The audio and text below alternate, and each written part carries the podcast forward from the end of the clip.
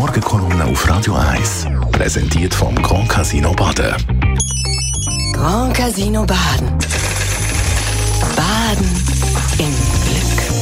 Guten Morgen miteinander. Ein anstrengendes Politjahr geht zu Ende, aber es geht 2024 genauso anstrengend weiter. Ein erster Härtetest sind die beiden AHV-Abstimmungen im März. Bei der ersten Initiative geht es um eine 13. AHV. Der Vorstoß kommt vom Gewerkschaftsbund. Die zweite Initiative kommt von den Jungfreisinnigen und verlangt eine Koppelung vom Rentenalter an die Lebenserwartung. Das Rentenalter soll schrittweise erhöht werden. Der Bundesrat lehnt beide Initiativen ab. Die für eine 13. AHV, weil sie viel zu viel kostet. Allein der Bund muss mit Mehrausgaben von 3,8 Milliarden Franken rechnen. Die Initiative von der Jungfreisinnigen lehnt er ab, weil ihm der Automatismus nicht geheuer ist. Der Bundesrat sagt aber auch klar, wenn die AHV langfristig soll finanziell gesichert sein, das sind im Moment nämlich nur für ein paar Jahre, muss man über Erhöhung vom Rentenalter reden.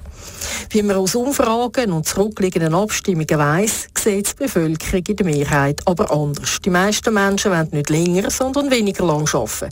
Die Initiative der Jungfreisinnigen hat darum im März keine Chance.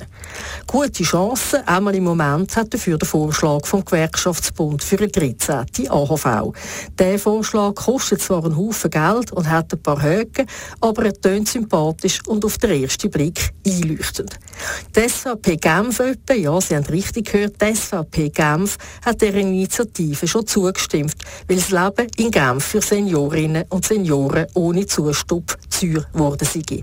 Das Problem bei dieser Initiative, sie kostet nicht nur viel Geld, Geld, das wahrscheinlich mit einer Steuererhöhung oder einer Erhöhung der Lohnprozent für Arbeitnehmer und Arbeitgeber muss zusammengekratzt werden.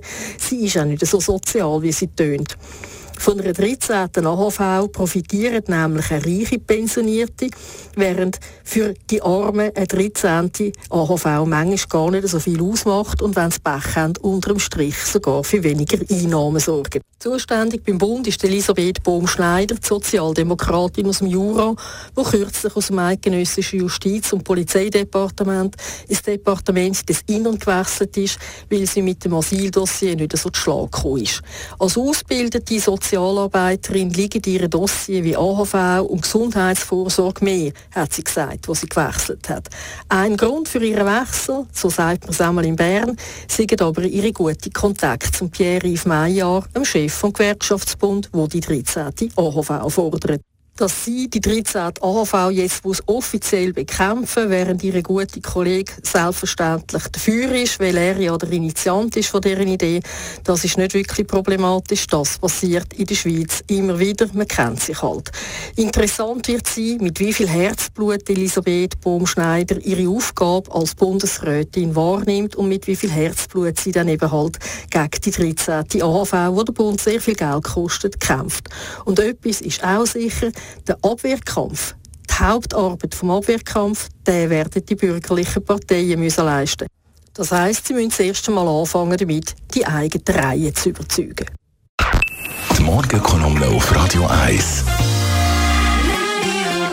Die Leiterin von der NZZ Inland-Redaktion ist das Christina Neuhaus. Jederzeit zum Nachlass als Podcast auf radio1.ch. Und jetzt gibt es eine zweiwöchige Kolumnenpause.